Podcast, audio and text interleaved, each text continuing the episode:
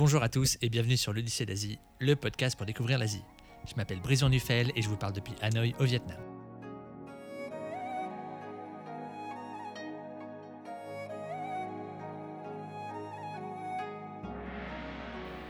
Sur ce podcast, vous l'aurez compris, on va parler d'Asie, à travers des voyages, à travers des interviews ou à travers des conseils. Je vais vous expliquer pourquoi Taïwan est une destination incontournable. Je vais vous partager les 5 erreurs que font la plupart des voyageurs avant un voyage au Vietnam. Et je vais vous présenter des gens qui vivent en Asie et qui sont particulièrement inspirants. Surtout s'ils me donnent de l'argent. Pour rappel, je m'appelle Brice Van je tiens le blog worldwidebreeze.net et je vis en Asie depuis 2013. Donc si vous êtes un fan d'Asie ou si vous voulez préparer un voyage en Asie, vous êtes arrivé au bon endroit. Ce que je vous conseille, c'est de monter dans le train, de bien vous installer et de profiter du podcast.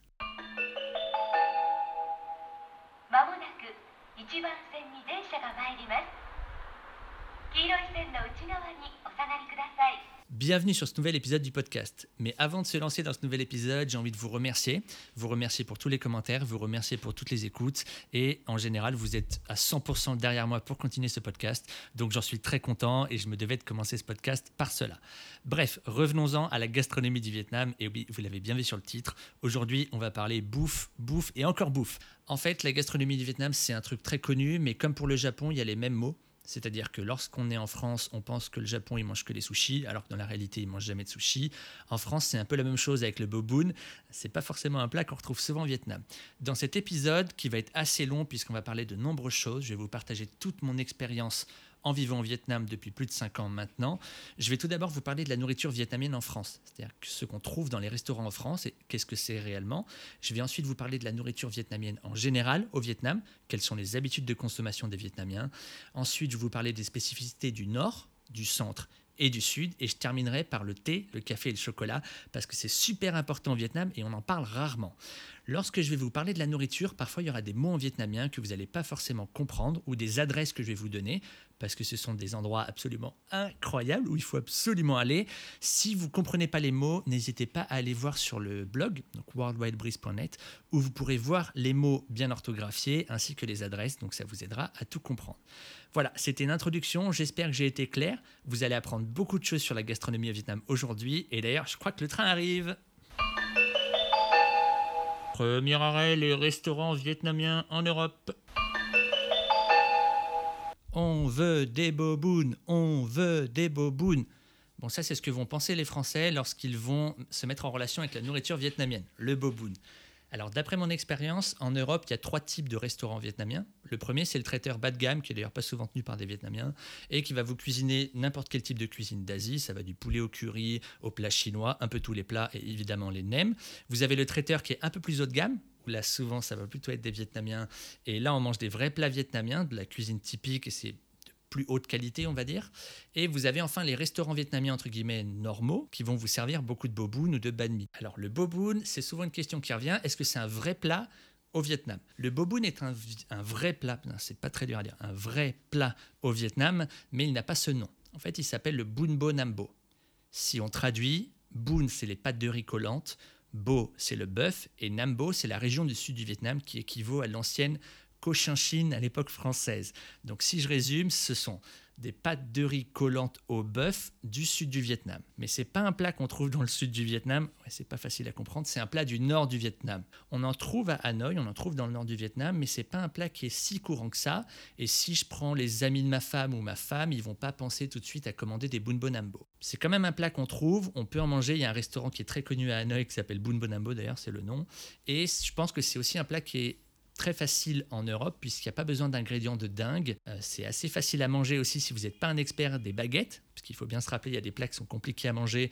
Donc si vous ouvrez un restaurant en France, bah, tout le monde ne peut pas manger avec des baguettes facilement. Et c'est un plat qui est excellent et c'est un vrai plat vietnamien. Donc je peux pas vous dire du mal du boboon, puisque j'en mange aussi au Vietnam, moi, c'est un vrai plat vietnamien, mais il faut surtout pas résumer la nourriture vietnamienne au boboon. Et c'est la même chose, il faut aussi pas penser que les Vietnamiens passent leur temps à manger ce genre de plat, euh, par exemple des bun cha, des boboon ou n'importe quelle autre nom de plat assez connu qu'on va retrouver sur tous les guides de voyage. La plupart des Vietnamiens, en fait, mangent pour le déjeuner ou pour le dîner ce qu'on appelle an com, manger du riz. Et là, ça euh, ils vont cuisiner un gros bol de riz qu'ils vont partager pour la famille avec quelques plats, un plat de légumes, un plat de viande. Et tout le monde prend dans ce plat principal et le met dans son petit bol et va manger ça assez calmement. En fait, des plats comme le bun cha ou ce genre de truc, ça réclame peut-être un peu plus de, de temps de cuisson ou du matériel assez approprié que tout le monde n'a pas dans sa famille. Donc, si vous voyez des Vietnamiens qui mangent chez eux, ils vont partager le riz, ils vont partager quelques plats assez classiques. Donc ça, c'est un point important. Ils vont avoir tendance à manger dehors pour le petit déjeuner ou pour le déjeuner, mais beaucoup plus rarement le soir. Donc pour les Vietnamiens, c'est courant de, de manger son, son, de prendre son petit déjeuner pardon, juste avant d'arriver au bureau. Ils quittent la maison le matin sur leur scooter et sur, euh, sur la route, ils vont attraper un banh mi ou ils vont s'arrêter au feu pendant 5 minutes. Alors je suis obligé de rajouter ce petit commentaire après avoir enregistré le podcast, mais en le réécoutant, c'est juste beaucoup trop drôle. Je parle des gens qui vont prendre leur petit déjeuner en scooter en s'arrêtant au feu. Je parle bien entendu des plats feu qui sont PHO, qui est une soupe traditionnelle au Vietnam. Donc c'est des scooters qui vont s'arrêter au restaurant de feu et non au feu rouge ou ce genre de truc. C'est juste beaucoup trop drôle. Je viens de l'expliquer à ma flamme, à ma flamme. Non, ça n'a aucun rapport avec euh, Jonathan Cohen, à ma femme. Et donc je vais être obligé de le garder puisque je trouve ça beaucoup trop marrant. C'est quelque chose d'assez normal puisqu'en plus les restaurants au Vietnam servent très rapidement. Généralement, un restaurant sert un plat. Donc il va servir le feu, il va servir le boboon, le bunbonambo, ou il va servir, je sais pas moi, le, kaolo. Et vu qu'ils préparent qu'un plat, ils en ont tout le temps de prêt. Donc vous arrivez, vous vous asseyez, le feu arrive en littéralement une minute, vous mangez en 5-10 minutes grand max, vous payez, vous repartez. Oubliez pas ça, il n'y a pas de temps d'attente, faut pas attendre 20 minutes. Ah, qu'est-ce que vous commandez? Ça, ça n'existe pas au Vietnam. Donc le plat spécifique souvent pour le petit déjeuner ou souvent pour le déjeuner, mais rarement pour le dîner. Le dîner, on est dans la famille, on est à la maison. En général, et pour être très très très cliché, la nourriture au Vietnam est peu épicée et très saine. Elle va être encore plus saine dans le nord du Vietnam et elle sera un peu plus grasse et plus sucrée dans le sud du Vietnam. Donc dans le nord, ils vont dire que dans le sud, ils font de la nourriture de gros, et dans le sud, ils vont dire que dans le nord, ils font de la nourriture beaucoup moins euh, goûteuse. Ouais, oubliez pas que le nord et le sud, ils passent leur temps à se comparer, et c'est lesquels les plus riches, c'est lesquels les plus traditionnels, c'est lesquels les plus ouverts, c'est assez courant au Vietnam. Bref, je vous ai expliqué ce qu'était le boboon, c'est un point important. Je vous ai expliqué en gros comment les Vietnamiens mangeaient. Maintenant, on va partir sur les plats incontournables, mes plats préférés et où les manger au Vietnam. Prochain arrêt, le nord du Vietnam. Vous venez d'arriver dans le nord du Vietnam, vous avez très probablement pris un vol pour Hanoï. Il y a des scooters de partout, il y a du bruit de partout. D'ailleurs, comme d'habitude pendant le podcast, vous entendrez sûrement quelques scooters en arrière-plan. Bienvenue à Hanoï et vous devez commencer à manger à Hanoï, puisqu'après avoir passé quelques heures, votre estomac commence à crier famine. Et lorsque vous allez essayer de goûter des plats dans le nord du Vietnam, généralement vous allez voir que la nourriture est très saine. On utilise énormément d'herbes et de légumes et on utilise du riz pour tout. C'est-à-dire qu'il y a du riz comme on a en France, du riz basmati qu'on va cuire, mais il y a aussi des pâtes de riz de un peu toutes les formes, de presque toutes les couleurs. Il y en a qui vont être collantes, il y en a qui vont être très glissantes, il va y avoir des grosses pâtes de riz, des petites pâtes de riz, bref, c'est partout. Et d'ailleurs, un plat qui repose sur ces pâtes de riz qui sont assez glissantes, c'est le feu. Le feu est probablement le plat le plus connu d'ailleurs au Vietnam, mais pour moi, c'est pas le plat le plus incontournable. C'est bon, je préfère le, feu au bœuf que le feu au poulet, mais c'est assez difficile à manger lorsque vous n'êtes pas bon avec des baguettes. Ça glisse, vous en mettez partout, et surtout le feu au poulet en fait a moins de goût, je trouve. Le bouillon a moins de goût, et l'attrait principal du feu, c'est les pâtes, le bœuf, les quelques herbes qu'ils vont ajouter en plus, et c'est aussi le bouillon, puisque le bouillon est excellent et que dans le feu, on goûte le bouillon. Si vous voulez goûter le meilleur feu de Hanoï, alors c'est toujours un débat. Imaginez-vous, c'est comme savoir quelle est la meilleure pizza de Naples. Tout le monde s'entretue et à la fin, on ne sait toujours pas quelle est la meilleure pizza de Naples. À Hanoï, pour moi, le meilleur feu, c'est Pho Tin, qui est sur Loduk, euh, qui est une rue assez connue de Hanoï. Et Pho Tin, c'est absolument incroyable. C'est un feu qui est assez cher d'ailleurs à Pho Tin, c'est quasiment le double du prix normal. Le resto est un peu dégueulasse. Faut parler honnêtement, c'est n'importe quoi dans ce restaurant, mais vous payez à l'entrée, vous vous asseyez et là, on vous sert le meilleur feu de Hanoï qui est absolument incroyable. Donc le feu, si vous êtes par exemple avec vos parents au Vietnam, faites attention, ils vont avoir beaucoup de mal à le manger. Il y a un plat qui est beaucoup plus simple à manger et qui est le meilleur plat quasiment du Vietnam, c'est le bun cha. Donc le bun cha, c'est juste ouf, ouf, ouf, c'est des pâtes de riz collantes avec du porc grillé et on rajoute des herbes, on rajoute un peu de salade et la sauce est aussi excellente. Alors attention, cette fois la sauce on ne la goûte pas. Elle est, elle est dans votre plat, vous mangez, mais ensuite il faut pas la boire, ça se fait pas. Mais le buncha est juste excellent. Il y a un restaurant qui s'appelle Buncha Tuyet qui est dans le nord de Hanoï qui est vraiment très bon. Le buncha c'est facile à manger, ça reste et c'est le plat vraiment incontournable de Hanoï. C'est pas vraiment le feu pour moi. Buncha c'est vraiment meilleur d'un point de vue français. Faites attention à un point. Lorsqu'on dit nord du Vietnam, il ne faut pas penser que le nord du Vietnam, c'est toujours de la bonne nourriture, notamment lorsque vous allez aller dans le nord, dans les montagnes. Dans les montagnes, la nourriture est très basique. Généralement, c'est du riz, des légumes et du porc. Et ils vont avoir des plats de l'espace qu'ils vont manger sur les petits marchés locaux. Ils vont tout manger, en fait. Ils vont manger les entrailles euh, des chevaux, par exemple. Alors, vous, ça vous fait pas rêver, là, quand je vous dis ça sur le podcast. Restez, il ne faut pas quitter. On va parler d'autres choses plus sympas juste après. Ils vont aussi parfois manger du chien. Alors, c'était pas trop un thème que je voulais euh, mentionner dans le podcast, mais c'est forcément une question qui va revenir si je ne l'aborde pas. C'est très rare de manger du chien, honnêtement, dans le nord du Vietnam, et pour en manger, il faut vraiment avoir envie. Il y a quelques restaurants qui en servent, mais ce sont des restaurants hyper locaux, souvent un peu crades, et on va pas vous servir du chien par hasard juste parce que vous avez commandé quelque chose de bizarre. Non, les restaurants de chiens sont toujours très bien indiqués, puisque chien, ça s'écrit C-H-O en vietnamien. Donc vous voyez très bien à l'entrée qu'ils vont vous vendre du chien. Et la vente de chiens et la consommation de chiens a été interdite par exemple à Hanoï pour des raisons sanitaires. Donc le chien, c'est plutôt quelque chose qu'on retrouve dans la campagne, c'est très rare. Et le seul endroit où j'ai trouvé beaucoup de restaurants de chiens, c'était à Simacai, qui est au nord de la région de Baca, à la frontière avec la Chine. C'est un endroit qui est complètement paumé, honnêtement. Donc il y a peu de chances que vous alliez jusqu'à que vous alliez, oui, que vous alliez jusqu'à Simacai. Il y a un très beau marché des minorités le dimanche, mais dans le nord du Vietnam, dans l'idée, en tant que touriste, en tant que voyageur, c'est à 99,9% impossible de manger du chien. D'accord? Donc ne croyez pas ce qu'on vous dit sur Internet, euh, tous les Vietnamiens mangent du chien, c'est complètement faux. Tous les jeunes Vietnamiens, ils n'aiment pas du tout le chien, ils en mangent jamais, et c'est vraiment quelque chose pour plutôt les personnes âgées qui ont été habituées à la guerre peut-être à manger du chien. Bref, la cuisine du nord du Vietnam, rappelez-vous, bun cha c'est le meilleur plat, feu c'est à goûter si vous le pouvez. Il y a aussi de nombreuses autres spécialités dans le nord, on peut par exemple penser au ban quan, au pho quan, il y a plein de plats, mais vraiment bun cha et feu c'est ce qu'il faut pas louper. Le nord du Vietnam est une bonne gastronomie, mais par rapport au centre du Vietnam c'est quand même un peu en dessous, parce que le centre du Vietnam c'est la meilleure gastronomie du Vietnam. Prochain arrêt, le centre du Vietnam. Le centre du Vietnam est une zone vraiment immense, mais moi je vais me concentrer sur les deux villes les plus importantes pour les voyageurs que sont Hue et Hoi An. À Hue, c'était l'ancienne capitale impériale, donc il reste toute une gastronomie assez exceptionnelle. C'est pas une gastronomie qui est souvent mise en avant dans les guides de voyage. Tous les guides de voyage vous disent ouais, Hoi An c'est trop bon, Hoi An c'est trop bon, et ils vous disent pas à Hue c'est trop bon aussi. Donc à Hue, moi je vous conseille pas de manger le bunbo Hue, qui est le plat typique de Hue.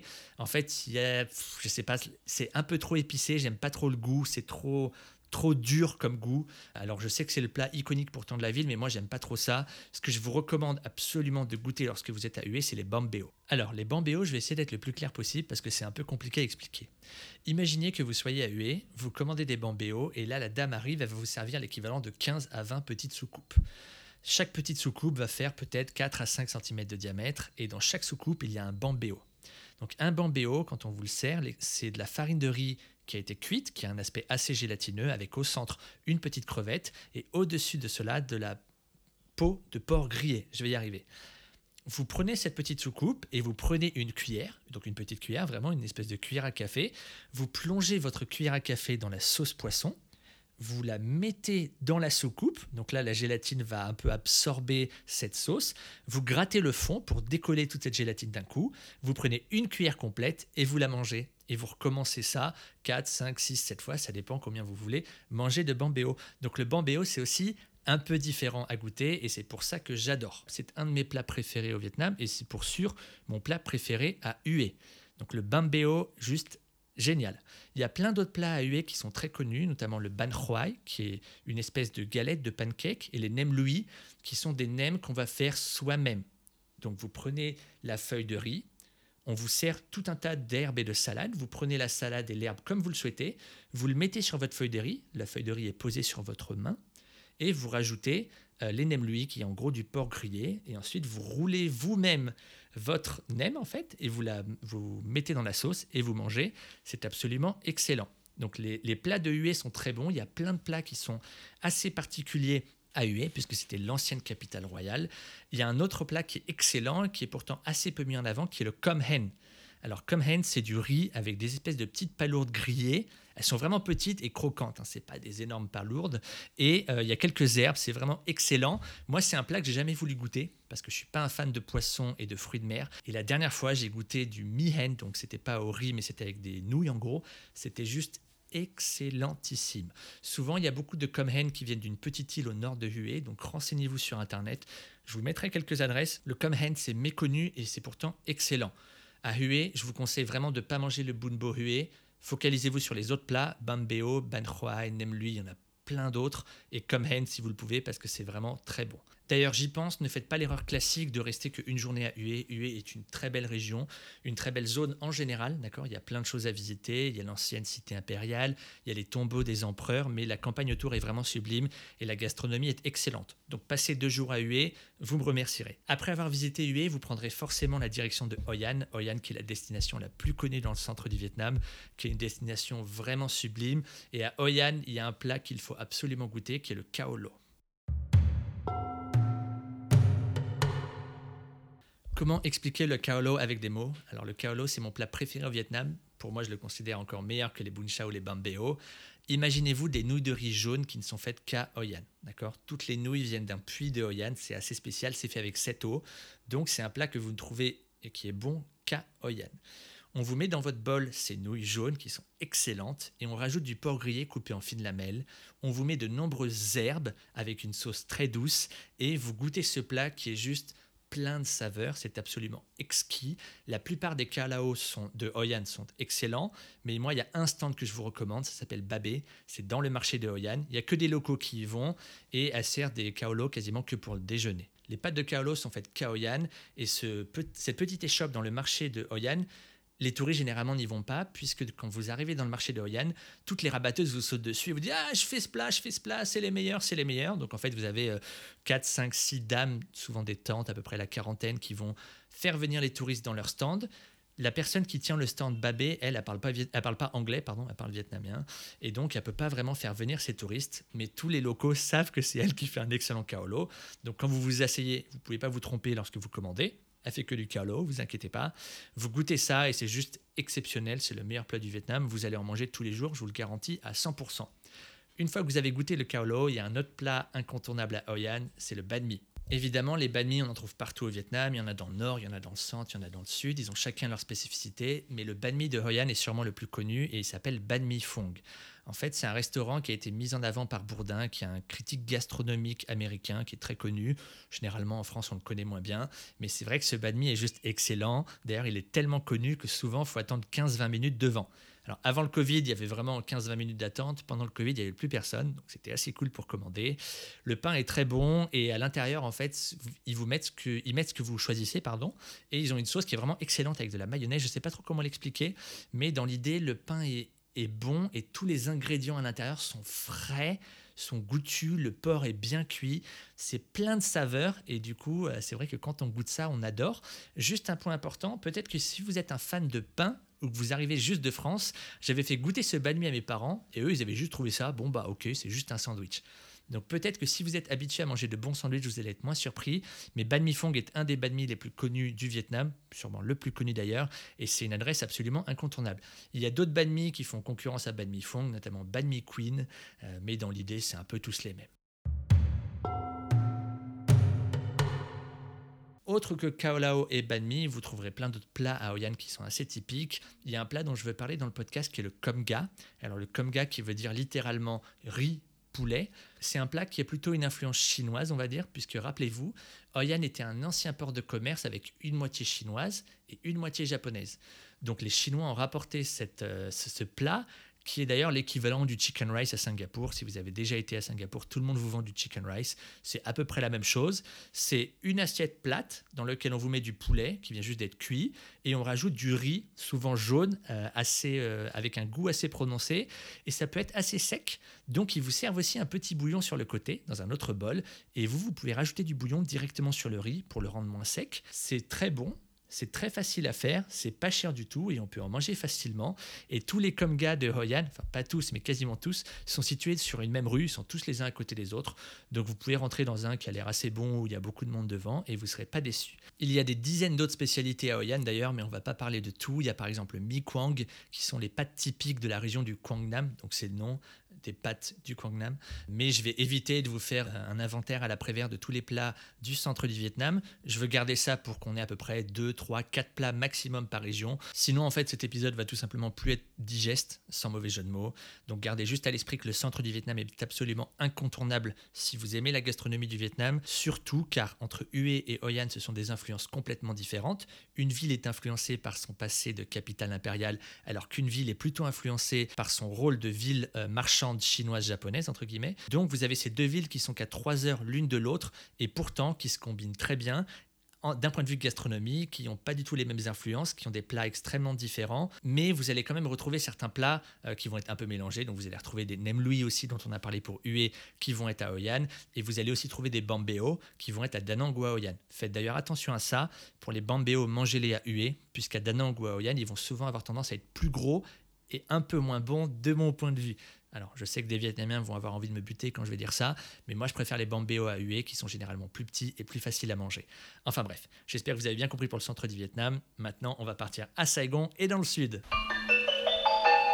Prochain arrêt, le sud du Vietnam, c'est un peu plus gras, c'est un peu plus sucré. Il faut commencer par ce point. Je pense avoir une très bonne connaissance de la nourriture du centre et du nord du Vietnam. Pour le sud, c'est celle que je connais le moins bien. Alors, j'y suis allé des dizaines de fois, donc je connais quand même pas mal, mais je suis moins expert, on va dire. Dans le sud, c'est le paradis des com tam. Alors, com tam, en fait, c'est du porc grillé avec du riz qu'on sert avec un petit bouillon, une petite sauce qu'on ajoute directement sur le riz, un peu comme le komga, je sais que ça sonne un peu comme la même chose, c'est que comme c'est le riz, donc souvent c'est au début d'un mot pour désigner un plat. Le com tam est absolument partout dans le centre, dans le sud du Vietnam, pardon, pas dans le centre, dans le sud. Vous en aurez à Saigon, vous en aurez dans le delta du Mekong. C'est un plat qui est très facile à trouver. Et comment trouver ce plat? Il faut juste voir de la fumée à l'extérieur du restaurant, puisque le porc est grillé et fait en fait un peu sous forme de barbecue. Si vous voyez de la fumée à l'extérieur du restaurant, c'est qu'ils font du com tam. On en trouve très facilement pour le petit déjeuner ou pour le déjeuner. Un peu moins pour le dîner, mais c'est toujours possible. Même chose, beaucoup de gens vont aller travailler et vont manger le com tam le matin ou pour le déjeuner pendant la pause du midi. Donc le com tam, c'est un plat qui parfois peut être pas si bon que ça dans l'idée, parce que c'est quand même pas un goût qui est trop trop prononcé, mais c'est un plat qu'il est très facile de trouver et qui vous sauvera la mise un paquet de fois. Lorsque vous allez voyager, notamment dans le delta du Mekong, vous vous demandez merde, merde, merde, qu'est-ce qu'on peut manger? Qu'est-ce qui est facile à cuisiner? Peut-être que vous avez eu une ou deux expériences assez mauvaises en commandant quelque chose qui n'était pas trop adapté à votre palais, ça peut arriver. Rappelez-vous que le com c'est très facile, hein. du riz, du porc grillé, une petite sauce que vous ajoutez. Vous pouvez demander un œuf en plus, il y a quelques légumes. C'est très facile et c'est le plat passe-partout à connaître pour le sud. Il y a un autre plat qui est très connu et qu'on retrouve partout dans le sud, c'est le hutu. Alors le hutu, c'est un peu l'équivalent du feu, mais dans le sud. Sauf que là, du coup, il y a des crevettes, il y a du porc, et c'est un plat vraiment qu'on sert avec des nouilles de riz qui peuvent être de différentes formes. Le hutu, l'avantage par rapport au feu, c'est que ça peut être servi sans bouillon. Je vous l'ai expliqué, le feu est toujours servi avec du bouillon, et du coup, si vous n'êtes pas très fort avec les baguettes, vous vous en foutez partout, il n'y a pas d'autre mot. Là, le hutu peut être servi avec un bouillon, ou peut être servi sec, donc ça peut être aussi trop sec, hein. rajouter un tout petit peu de, de sauce quand même, mais c'est très facile à manger avec des baguettes, c'est aussi plus facile à manger que le feu. Le hutu, c'est la spécialité de plusieurs villes dans le sud du Vietnam, et donc vous trouverez Hutu et le nom de la ville souvent juste après. Vous retrouverez par exemple Hutu Mito ou Hutu Sadek. C'est un peu comme dire, je ne sais pas, euh, Bouillabaisse Marseille, Bouillabaisse Toulon. C'est exactement la même chose. Il y a aussi le Hutu Nam Vang, qui est peut-être le Hutu le plus connu, et lui c'est Hutu Phnom Penh. Donc là, c'est plutôt des influences khmer, des influences du Cambodge. Mais le hutu est aussi un plat très courant à trouver. Faites attention, ça va être ma petite recommandation. Si vous voulez manger à des heures un peu bizarres, par exemple, vous êtes euh, vous êtes un peu à la bourre et vous voulez manger à 14h ou à 15h, évitez le hutu parce que parfois le porc aura cuit pendant des heures et des heures. C'est vraiment du plastique à goûter, donc mangez ça quand il y a du monde qui est assis, quand vous êtes bons horaires d'un point de vue vietnamien et vous aurez une bonne expérience. Si vous essayez un peu à, contre-courant, à essayer une heure un peu bizarre de la journée, il y a quand même de fortes chances que ce soit pas excellent. Si vous avez déjà été au Vietnam, vous avez peut-être été surpris que je ne parle pas des banh seo encore. Les banh seo, c'est des sortes de pancakes. Les deux types de pancakes que l'on retrouve souvent dans le sud du Vietnam, ce sont les banh seo et les ban hot. Les banh seo sont très connus, les ban hot un peu moins. Le banh seo, imaginez-vous avoir une assiette plate, une assiette normale comme on aurait en France, avec une crêpe dessus qui est repliée sur elle-même, qui est assez croustillante, avec à l'intérieur des crevettes, du porc, du soja. On va couper cette crêpe en plusieurs lamelles. On va prendre à côté de notre assiette des feuilles de papier de riz, d'accord? Vous les mettez sur la paume de votre main et vous ajoutez salade et herbes. En plus de cette salade, de ces herbes qui sont déjà sur votre main, vous allez rajouter une partie de ce banxeo, donc avec cette fine crêpe un peu croustillante, les crevettes, le porc. Vous les mettez dans votre main et vous roulez ce papier de feuilles de riz directement dans votre main. Vous allez avoir une espèce de, de grosse nem qui va ressembler presque plus parfois à un sandwich quand c'est mal fait. Et vous plongez cette espèce de grosse nem, de cette espèce de gros rouleau de printemps, dans la sauce et vous mangez. C'est excellent, c'est plein d'herbes, c'est très frais encore une fois, c'est très bon et les banxeos sont faits directement devant vous, donc il n'y a aucun souci. C'est un plat très connu que vous retrouverez aussi facilement dans le centre du Vietnam. Alors dans le centre du Vietnam, souvent c'est plus croustillant et dans le sud du Vietnam, ça a presque parfois, je dis bien parfois, la consistance d'une omelette. C'est beaucoup moins croustillant, mais c'est un des défauts aussi du banxeo, c'est que ça peut être assez gras. Donc faites attention à ça si vous êtes en mode régime, les banxeo, c'est vrai que c'est quand même pas mal de friture. Si vous voulez quelque chose de moins connu et qui reste une sorte de pancake facile à manger, je pense notamment pour les enfants, vous avez le ban Le ban hot, ça vient de la ville de Vung To, qui est une ville du littoral du Vietnam, mais on trouve ces plats un peu partout sur le littoral ou sur les îles. Vous en avez à Con Dao, vous en avez à Phu Quoc aussi. Ce sont des galettes de riz avec à l'intérieur des crevettes, du soja et on les frit directement et on ajoute ça dans une sauce épicée. Ces petits pancakes sont vraiment beaucoup plus petits, ils tiennent peut-être dans la paume de la main, donc c'est très facile à manger et aussi c'est très facile à commander puisque on peut commander différentes sortes de banrot en fonction des magasins. Vous pourriez par exemple commander une assiette avec du bœuf, une assiette avec des crevettes, une assiette avec de l'œuf. Ça c'est très facile à manger, il n'y a pas tout cet aspect herbe et ce genre de trucs, bien sûr on peut les rajouter, mais peut-être même pour des enfants pour goûter c'est très bon, c'est très craquant et c'est un plat qu'on retrouve partout sur le littoral attention, on trouve quand même beaucoup plus rarement des banrottes dans le delta du Mekong. C'est pas si facile que ça à trouver, mais si vous êtes sur une ville où il y a beaucoup de pêcheurs, donc où ils ont beaucoup de crevettes, généralement ils en font et ça vient de Vung To à la base. Prochain arrêt, le thé, le café et le chocolat. Petite surprise de ce podcast, mais je me dois de parler de ces trois points importants dans la gastronomie au Vietnam, puisque c'est vrai que parfois quand on pense gastronomie, on pense qu'à des plats, comme le bun cha que je vous ai présenté, le feu, ce genre de trucs, mais à la fois le thé, à la fois le café et à la fois le chocolat, c'est assez important de tout comprendre avant d'arriver au Vietnam.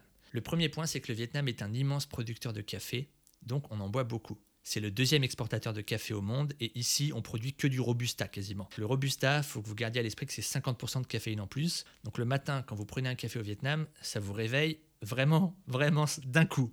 Le café en fait vient majoritairement des hauts plateaux qui est une zone du centre du Vietnam. C'est la zone qui a la frontière avec le Cambodge et le Laos dans le centre du Vietnam. Et si vous mentionnez la région de Dak Lak à un Vietnamien, il va tout de suite la connecter avec le café, puisque la région de Dak Lak, c'est vraiment le café. C'est un peu comme dire Provence et lavande. Dans l'idée, c'est un peu ça. Gardez à l'esprit que le café est bu très différemment au Vietnam qu'en France.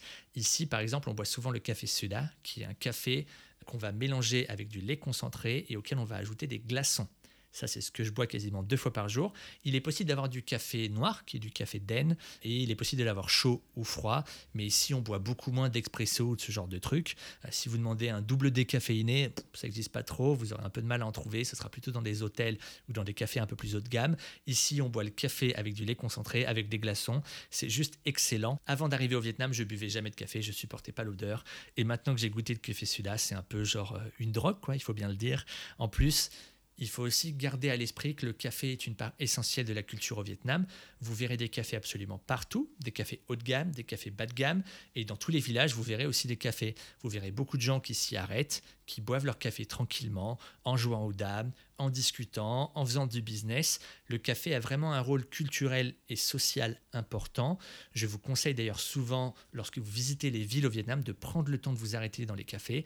Ça sert à rien de marcher partout pour galérer à vous dire ah là, il n'y a, pas de- a pas de trottoir, il y a des scooters partout, comment je fais? Arrêtez-vous au café et vous aurez la vie vietnamienne qui va passer devant vous, les mamies qui vendent des fruits sur leur, euh, sur leur vélo, des scooters qui font du bruit, les personnes qui sont à 5 sur un scooter pour se déplacer avec les enfants. Bref, arrêtez-vous dans les cafés, c'est un excellent conseil que je peux vous donner quand vous visitez le Vietnam. Généralement, on ne pense pas au café lorsqu'on pense à l'Asie, au Vietnam, on pense plutôt au thé. Alors le thé, c'est toujours aussi important au Vietnam, il ne faut pas croire qu'ils boivent que du café, mais pour moi, le thé, ça a plus un rôle culturel. Par exemple, c'est ce qu'on offre aux gens lorsqu'ils viennent chez vous. Si vous avez des amis qui arrivent à la maison, vous allez leur offrir du thé parce que vous avez toujours du thé qui est prêt sur la table et vous servez ça dans de tout petits verres, des tout petites, euh, presque coupoles d'ailleurs. Et c'est vraiment un moyen de dire bienvenue en fait dans la maison. Au Vietnam, on produit encore beaucoup de thé, mais la production dépend, euh, varie énormément d'une région à l'autre. Donc vous avez des zones où vous avez des très vieux théiers avec du thé d'excellente qualité. Vous avez des zones où on fait vraiment du thé euh, en production de masse, quoi. C'est vraiment de basse qualité et puis on l'exporte un peu à l'arrache. Vous avez des zones où ce sont des entreprises taïwanaises qui font pousser leur oolong pour les renvoyer à Taïwan pour les vendre sous le nom de thé taïwanais. Mais le thé, c'est toujours important. C'est juste qu'au Vietnam, pensez café plutôt que penser thé. Ici, on n'est pas au Sri Lanka et on aime bien le bon café. Après avoir parlé du thé et du café, je me dois de terminer par le chocolat parce que c'est un point auquel on pense rarement lorsqu'on pense au Vietnam. En fait, dans le sud du Vietnam, on produit pas mal de cacao. Donc il y a beaucoup d'entreprises françaises qui viennent acheter du cacao directement au Vietnam. Et surtout, il y a une entreprise qui est très connue dans le sud du Vietnam qui s'appelle Marou. Marou fait son propre chocolat, qui est d'ailleurs d'excellente qualité, qui a gagné plusieurs prix internationalement. Et c'est un excellent cadeau à rapporter lorsque vous revenez en France ou n'importe où dans le monde. En fait, ils ont du chocolat qui est prêt à être vendu sous forme de tablette. Alors il y a différents différents pourcentages de cacao, évidemment. Ils ont d'autres produits à vendre sur le thème du, du chocolat. Peut-être que vous avez des amis qui aiment le chocolat. Et dans le sud du Vietnam, on fait aussi du bon chocolat, même si on n'y pense pas souvent. Terminus, conclusion, Brice, il faut abréger, là ça fait quasiment 30 minutes. Et oui, la gastronomie, c'est un vaste sujet au Vietnam et comme vous l'avez entendu dans ce podcast, on pourrait en parler pendant des heures. Ce que j'ai essayé de faire, c'est de vous parler des plats qui sont vraiment incontournables selon moi et parfois des quelques erreurs qu'on peut faire, notamment pour le feu, en goûtant du feu au poulet qui n'est pas excellent ou le bun bo hue qui est pour moi un peu décevant. Mais il y a plein d'autres plats à goûter et surtout, la gastronomie sera vraiment différente entre le nord, le centre et le sud. Rappelez-vous toujours, le Vietnam est un pays sensiblement différent dans ces trois régions, que ce soit au niveau de l'accent, que ce soit au niveau des visites ou que ce soit au niveau de la gastronomie. J'espère que vous avez dans l'ensemble à peu près compris tout ce que j'ai raconté. Il y avait beaucoup de mots compliqués. Comme je vous l'ai expliqué dans l'introduction, n'hésitez pas à aller voir sur le blog. Il y aura un article en relation avec ce podcast où vous aurez tous les noms quelques photos ainsi que les adresses dont j'ai parlé, notamment Feutine, qui est un feu que je vous recommande absolument à Hanoï. J'espère que vous avez apprécié ce podcast. N'hésitez pas à mettre un avis directement sur Apple Podcast ou sur Spotify. Je vous rappelle que si vous avez le moindre commentaire ou des suggestions, vous pouvez me contacter directement sur les réseaux sociaux. Moi, je vous dis à la prochaine pleine lune pour le prochain podcast.